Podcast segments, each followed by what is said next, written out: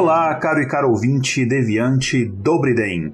Essa é a edição 1472 do Spin de Notícias, o seu giro diário de informações científicas em escala subatômica. Eu sou o Igor Alcântara, cientista de dados e um dos apresentadores do podcast Intervalo de Confiança, especializado em ciência de dados, inteligência artificial e ciência no geral. E hoje, dia 16 Mayan do calendário Decatrian e dia 21 de novembro do calendário Gregoriano, Dia Internacional da Televisão e aniversário de 108 anos do matemático estoniano Gunnar Kangru, eu trago para vocês notícias nas áreas de inteligência artificial. Hoje vamos falar sobre uma suposta relação entre o uso de inteligência artificial e a redução em discurso de ódio e sobre a utilização de modelos usados na pandemia de Covid na prevenção de ataques cibernéticos. A gente vai começar já já, mas antes, roda a vinheta. Speed Notícias.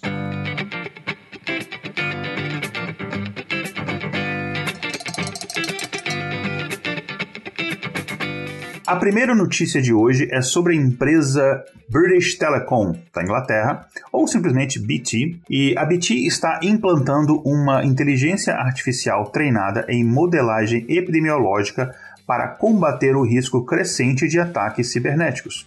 O primeiro modelo matemático da pandemia foi formulado e resolvido pelo famoso, lindo, fofo, maravilhoso incrível matemático, físico e estatístico Daniel Bernoulli em 1760, tem um tempinho aí, para avaliar a eficácia da variolação. Basicamente, é, se você está se perguntando assim, mas Igor, que diabos é variolização, né? Calma, o tio explica. A variolização foi um método que era usado na época, né, de inoculação usado pela primeira vez ali para imunizar indivíduos contra a varíola, como já deu para imaginar pelo nome. Então, basicamente funcionava assim: você retirava material de um paciente infectado por varíola, mas que apresentava sintomas leves, e aplicava esse material num paciente saudável na esperança de que ele tivesse uma infecção leve, mas não grave, e que isso o protegesse das formas mais agressivas da doença. Os resultados que foram encontrados pelo Bernoulli na época mostravam que esse tratamento reduzia sim a chance de infecção para as formas mais graves da varíola. E essa técnica ela foi usada durante muitos anos, praticamente até a gente ter a vacina contra a doença. Mais recentemente, esses modelos orientaram as respostas de Covid para manter os dados econômicos e a saúde causados pela pandemia, é, enfim, o impacto disso mínimo possível. Agora, os pesquisadores de segurança do BT Labs, né, da British Telecom Labs, em Suffolk, na Inglaterra, querem aproveitar séculos de avanços nessa modelagem epidemiológica para proteger as redes de computadores. Como assim? Calma que o Tigor explica. O novo protótipo de segurança cibernética da BT é baseado em epidemiologia e ele é chamado de Inflame, nome bem interessante até e ele usa Deep Reinforcement Learning, que é um tipo de modelo de machine learning, né, para ajudar as empresas a detectar e responder automaticamente a ataques digitais, ataques cibernéticos, antes que eles cheguem a comprometer uma rede de uma forma mais grave. E o risco de ataque cibernético ele aumentou bastante durante a pandemia e não só isso, para piorar, os ataques estão cada vez mais sofisticados e demora-se mais tempo para você detectar que você está sofrendo um ataque, né, que a sua rede de computadores está sofrendo um ataque, e aí quando você vai reagir, meio que já é tarde demais. E por isso, as empresas estão investindo em pesquisa por novas soluções de segurança que possam né, compreender o risco, as consequências de um ataque e aí responder é, mais rápido possível antes que, obviamente, seja tarde demais. Os testes epidemiológicos, eles desempenham, a gente obviamente está cansado de saber disso, um papel importantíssimo na redução da disseminação da infecção durante uma pandemia. E o Inflame, esse sistema da British Telecom, ele usa os mesmos princípios para entender como é que vírus digitais, os vírus digitais mais modernos, atuais, e também aqueles futuros que ainda não existem, como é que eles se espalham pela rede. E aí eu vou explicar melhor e vou fazer a correlação disso com os modelos é, epidemiológicos que a gente tem. O termo taxa de reprodução, né, que é basicamente aquela taxa que é usada é, como estimativa dessa infecção adicional, da propagação de uma infecção, é hoje um termo que eu, você, todo mundo conhece. É, exatamente porque a gente, enfim, passou e ainda está passando por uma pandemia, e esse assunto ele teve muita repercussão, teve grande cobertura por parte da, da imprensa durante, enfim, esses dois anos. Então, hoje em dia, qualquer pessoa minimamente informada ela sabe que, por exemplo, se esse valor dessa taxa de reprodução ali ela cair abaixo de 1, né, significa, por exemplo, que a propagação da pandemia, no caso aqui especificamente da pandemia de Covid, né, que a gente está enfrentando, ela estava diminuindo ao invés de aumentar, por exemplo. Então, todo mundo conhece esse conceito, não precisa explicar um pouco mais, a gente tem, enfim, episódios aí do SciCast que abordam isso. Para este protótipo do Inflame, a equipe da BT ela construiu modelos que foram usados para testar vários cenários com base em diferentes taxas de reprodução de uma infecção de ataque digital. Então, basicamente, eles usaram esse conceito dessa taxa de reprodução que a gente usa para propagação de uma infecção, no caso aqui, uma infecção é, viral, especificamente, é, só que para testar isso numa infecção de um vírus de computador, né, ou, ou ataques é, cibernéticos no total. A gente fala vírus, não necessariamente um vírus, mas algum tipo de, de é, script ou um programa que visa é, perpetuar um ataque cibernético. E essa nova técnica que eles desenvolveram, ela pode modelar e responder automaticamente a uma ameaça detectada dentro de uma rede de uma empresa, né? E para isso, esses modelos de inteligência artificial eles foram treinados, conforme eu citei no começo, por um algoritmo de Deep Reinforcement Learning. Se eu tiver que traduzir é, essa expressão né, para o português, seria basicamente é, um reforço de aprendizagem profundo. Então, eles usam a técnica é, de reinforcement learning, é, que trabalha muito em relação à resposta à recompensa, com o processo de deep learning, né, que é basicamente uma rede neural é, multicamadas. Enfim, a gente tem episódios que a gente fala de machine learning, é, de redes neurais no SciCast, eu recomendo se você não lembra desse assunto, você ir lá é, pesquisar e ouvir de novo. Voltando ao spin de hoje, essas respostas né, que a gente que, que, tá, que eu estou citando aqui, elas são sustentadas por uma modelagem que a gente chama de ciclo de vida de ataque, que é parecido com a compreensão que a gente tem de como se propaga um vírus biológico, né, para determinar, por exemplo, qual é o estágio atual de um ataque, é, avaliando, por exemplo, alerta de segurança em tempo real, em relação aos padrões já conhecidos de como é que esses ataques se propagam. E a capacidade de prever o próximo estágio do ataque ajuda a determinar as melhores etapas para você interromper o progresso desse ataque.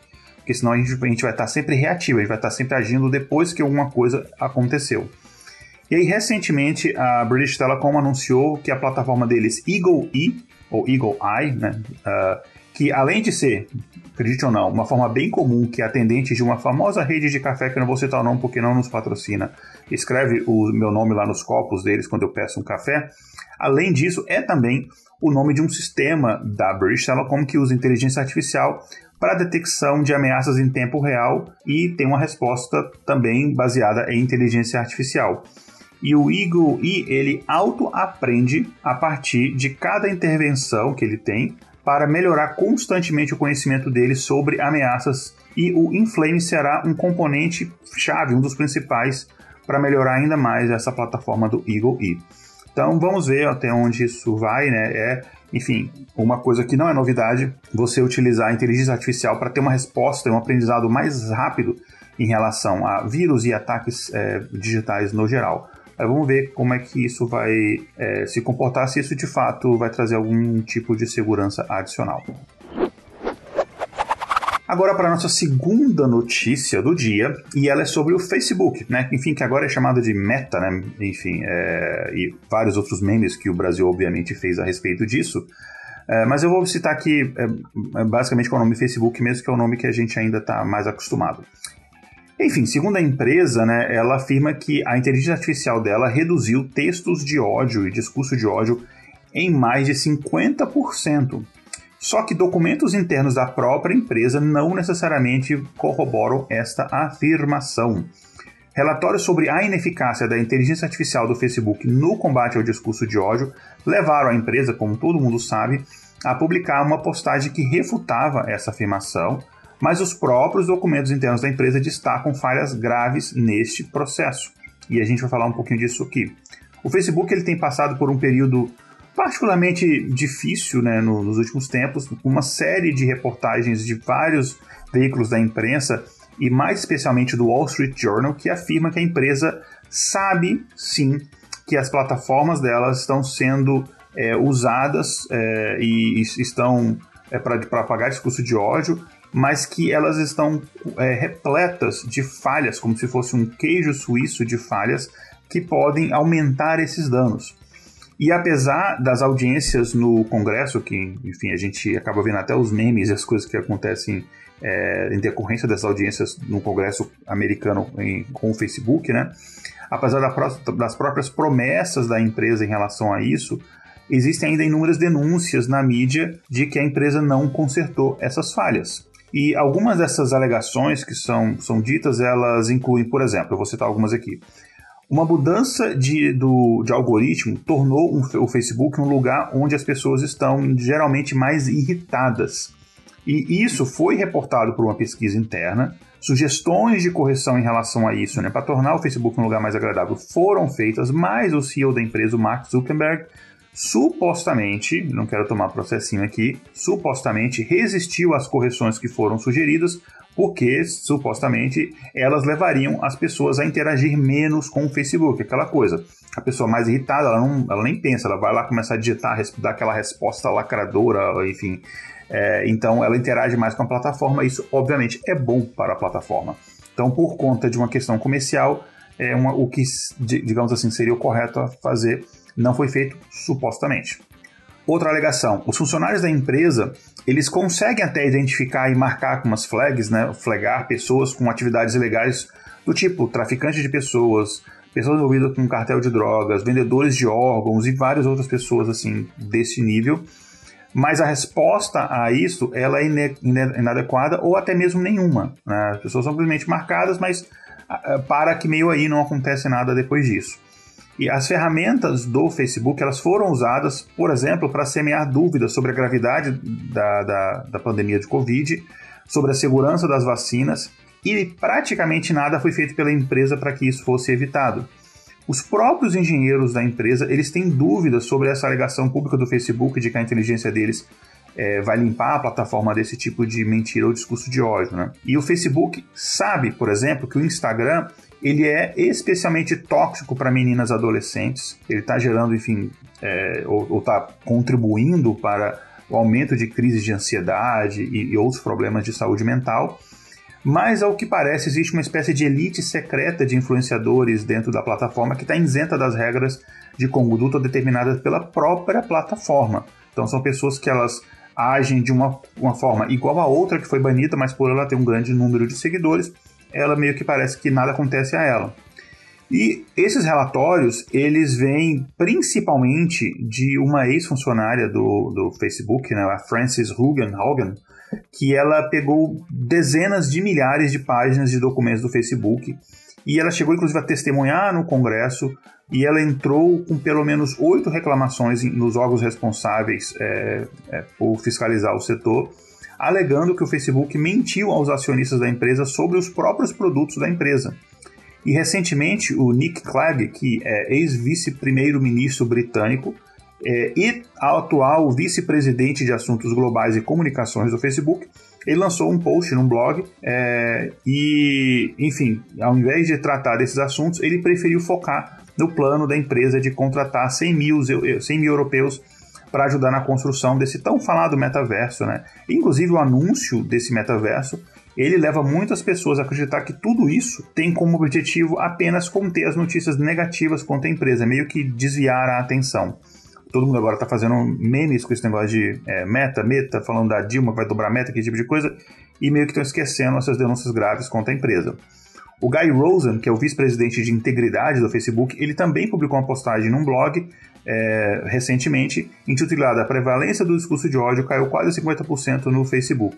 De acordo com a postagem do, é, no, no blog dele, a prevalência do discurso de ódio caiu 50% nos últimos três trimestres, ou seja, praticamente no último ano. Só que aqui é, eles cometem a famosa falácia da correlação, não é casualidade, né? Que a gente está cansado de saber. Quando a empresa começou a relatar métricas é, de discurso de ódio no passado, apenas 23,6% do conteúdo removido foi detectado de forma proativa pelos sistemas. O Facebook afirma que esse número agora é superior a 97% e que há apenas 5 visualizações de discurso de ódio para cada 100 mil visualizações de conteúdo no Facebook mas a gente não sabe se isso de fato é verdade. Não parece que há sustentação pelos próprios dados e relatórios internos da empresa que indicam que essa redução do discurso de ódio esteja de fato relacionada à ação da plataforma. Pode ser algum outro fator em paralelo. Um dos relatórios, inclusive, descobriu que a inteligência artificial do Facebook não conseguiu identificar vídeos de tiro em primeira pessoa, discursos racistas e não conseguiu, inclusive, diferenciar brigas de galos e acidentes de carro a Frances Hogan, né, ela afirma que a empresa só age contra entre 3 a 5% dos textos de ódio e 0,6% de conteúdo de violência e incitação à violência. São números bem baixos, né? Muito diferentes do que a plataforma é, anuncia. E uma recente matéria, de novo, do Wall Street Journal, funcionários do Facebook disseram ao, ao Wall Street Journal que eles não acreditam que a empresa seja capaz de rastrear conteúdo ofensivo, os funcionários afirmam que o Facebook passou a usar amplamente a aplicação de inteligência artificial nos regulamentos da plataforma há cerca de dois anos, o que serviu, segundo eles, para aumentar o aparentemente sucesso da tecnologia de moderação em estatísticas públicas, mas que está longe desses números que são divulgados. Poucas pessoas, obviamente, acham que esse desafio é, da plataforma né, de capturar conteúdo odioso é, desinformação, esse tipo de coisa, detectar fake news e, e, e, combater isso automaticamente por inteligência artificial, pouca gente acha que isso de fato é uma coisa fácil, né? Só que é, faz, é, divulgar que você está conseguindo fazer isso não resolve o problema, né? Uma mentira contada várias vezes não se torna uma verdade, supostamente, mais uma vez que a gente não quer tomar um processinho, né? É, então, é, por mais que seja muito difícil fazer isso, a empresa mesmo não está se ajudando, né? Me, me ajuda a te ajudar, colega, como dizem, né? Ela não está se ajudando a prometer metas muito exageradas, né? Dizendo que seus sistemas de inteligência artificial vão praticamente acabar com esse tipo de coisa e tal, né? Só que, enfim, além disso, ela também, ao que parece, ela ignora intencionalmente correções que poderiam de fato ajudar a corrigir esse problema, porque aquilo reduziria o seu engajamento.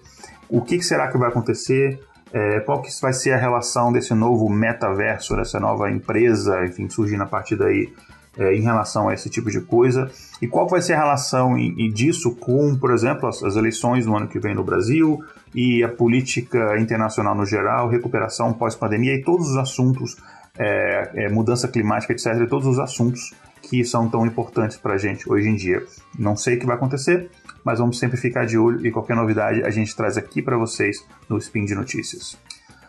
Bom, gente, é isso então. Por hoje é só. Para encerrar, eu queria dizer que este projeto, o Spin de Notícias e também outros do Portal Deviante, como o SciCast, o Contrafactual, Fronteiras do Tempo, Peco da Bike, Missangas, RPG Guacha, além de outros podcasts, os textos do site e tudo o que é feito aqui só é possível por causa do meu, sim, eu também sou apoiador, e do seu apoio no site do portal Deviante, através das plataformas Patreon, Padrim e PicPay. Você tem três opções para escolher e ajudar.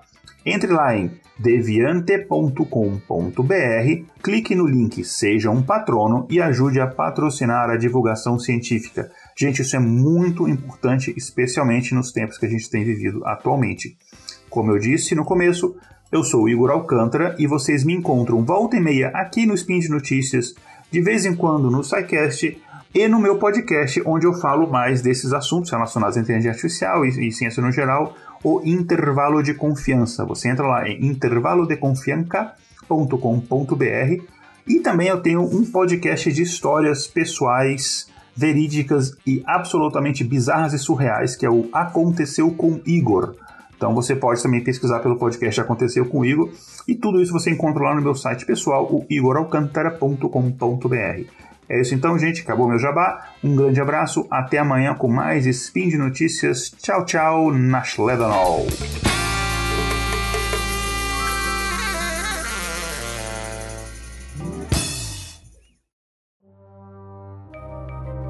Este programa foi produzido por Mentes Deviantes deviante.com.br.